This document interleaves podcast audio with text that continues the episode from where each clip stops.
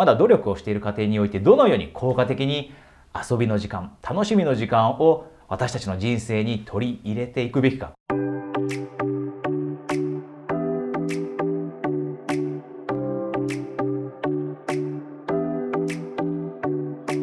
んにちは。コーチお疲れ様です。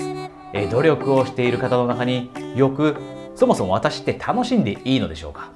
遊ぶ時間を設けてもいいのでしょうか？このような疑問を持つ方がいます。せっかく今前に向かって進んでる。でもまだゴールにはたどり着いてない。だったら遊んだりすることはせずに努力をし続けるべきじゃないか。このような、え考えを持つ方もいらっしゃいます、えですので今日私はコーチとしてじゃあ目標を達成する前にまだ努力をしている過程においてどのように効果的に遊びの時間楽しみの時間を私たちの人生に取り入れていくべきか。こんなお話を、えしたいと思っています。じゃあここでまず一番最初にです。大切なこと、えどんな基準をもってして、え遊びの時間を取り入れるべきかという話をしたいのですがそれは長期的な視点を持って遊びの時間を取り入れるようにしてください。例えばこんな方が、えよくいます。現実逃避のために、え夜の時間をお酒を飲む時間に使う。または現実逃避のために、えテレビを見る時間に使ってしまう。貴重な時間をテレビを見る時間に3時間。貴重な時間をお酒を飲んで、え現実逃避をする時間に3時間4時間。こういった人は、え実際にいます。こういったことはもちろん、え目標を持っている方はやるべきではありません。長期的な視野を持って視点を持って考えた時にお酒を飲むことテレビを見る。こういったことが私たちの将来を助けるものではありません。ですので自分が今遊んでしまっているなと楽しみの時間を取り入れすぎてしまっているなと思った時には自分にこの質問を問いかけてください。長期的に見た時にこの楽しみこの遊びこれって自分の助けになっているのかなと。そしてもしこの回答がいいえだいいえだった場合ですね。いいえだった場合にはその楽しみの時間をできる限り減らすようにする。おそらく、えー、このビデオを見ている皆さんはそれほど多くの時間をこのようにお酒ばかり飲む時間またはテレビばかりを見る時間に費やしてはいないと思います。ですがもし一部の方でもこのようなことをしてしまっていらっしゃる場合には、えー、この質問を問いかけてください。じゃあ私がじゃあこのビデオの中で努力をしている人って全く、えー、遊んだり休んだりする時間旅行に行く時間を設けるべきではないかというと全くそんなことはありません。効果的に私たちは休みの時間だったり楽しむ時間を取り入れていくべきです。じゃあどのようなアプローチを持ってその時間を取り入れていくべきかというところがポイントになりますがそれは計画的に取り入れるということです。計画的に。特に、えー、皆さんに忘れていただきたくないのは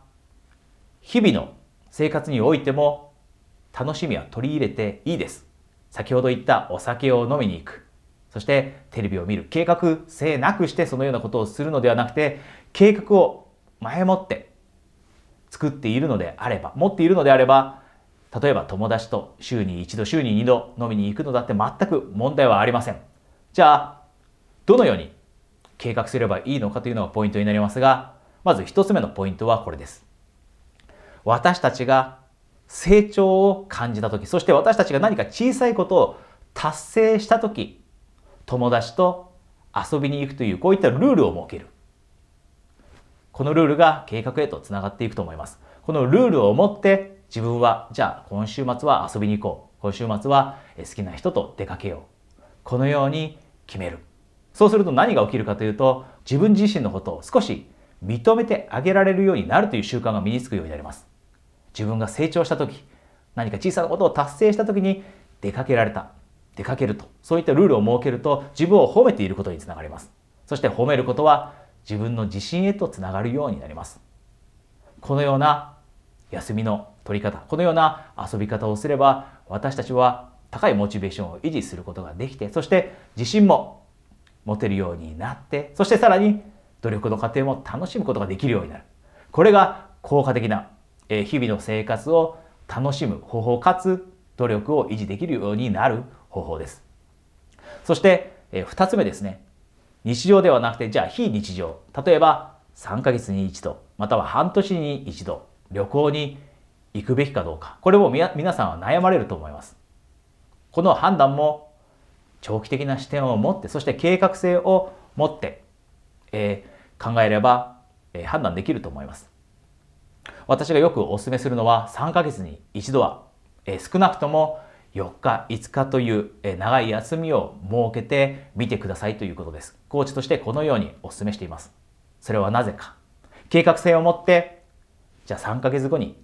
4日5日こういった休みがあってそこでとことん楽しむというそのプランを持っておけばそれまではとにかく頑張ろうと。その楽しみがあるんだからそれまでは自分は頑張ろう。今の夢に向かって努力をしているこのスピードをもっともっと上げるように頑張ろう。もっと今やっていることを頑張ろうとこのように思えるようになる。自分にご褒美を与えること。そして実際にその旅行か何か分かりません。4日間5日間で何をするかは分かりませんがそこでいつもやっていることと仕事とはまた別のことをすることでリフレッシュすることができてその3ヶ月後に4日間5日間楽しんだ後にはまたモチベーションを取り戻すことができてこのように私たちは計画性を持って長期的な旅行だったり遊びのプランというのも計画しておけばモチベーションを高めるための楽しみ方というのができるようになってきます。えー、ぜひ皆さんも今の努力の、生活の中にこの遊びというもの楽しみというものも取り入れてください。そしてどのように取り入れるかというキーポイントは長期的な視点を持つということ。そして計画性を持つということでした。自分の人生にとって役に立つものかでどうか。リフレッシュすることでモチベーションが上がるものかどうか。遊ぶことで自分を褒めてあげることにつながってそしてさらなる自信そしてさらなるモチベーションにつながるかどうか。このような考え方をしながら、えー、計画性を持って休みの計画、えー、遊びの計画これを立ててみてください、えー、今日皆さんにはニュースがあります、え実はですね先日私は、え LINE の公式アカウントを始めました、えコーチ大塚隼人としてのアカウントです。えこの LINE では、え直接、え皆さんは、え私にメッセージを送って誰にも気づかれずに相談をすることもできますしえまたは YouTube だったりインスタでは、え皆さんにお届けしてないメッセージまた、えプライベートのもっとプライベートよりのメッセージを皆さんにお届けしていますのでぜひ、え下にあるリンクから、え私を、えお友達登録してください、えそしてもう一つですね。皆さんがもし今持っている目標を短期間で、え、達成したい。このような強い気持ちを持っていらっしゃるのであれば私との、え、30分のですね無料の体験コーチングスカイプでの体験コーチングを差し上げています、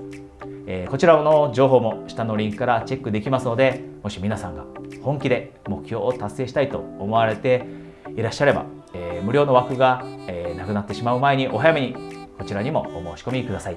それではまた次のビデオまたは体験コーチングまたは LINE のアカウントで皆さんとお会いできるのを楽しみにしています。コーチ大塚海人でした。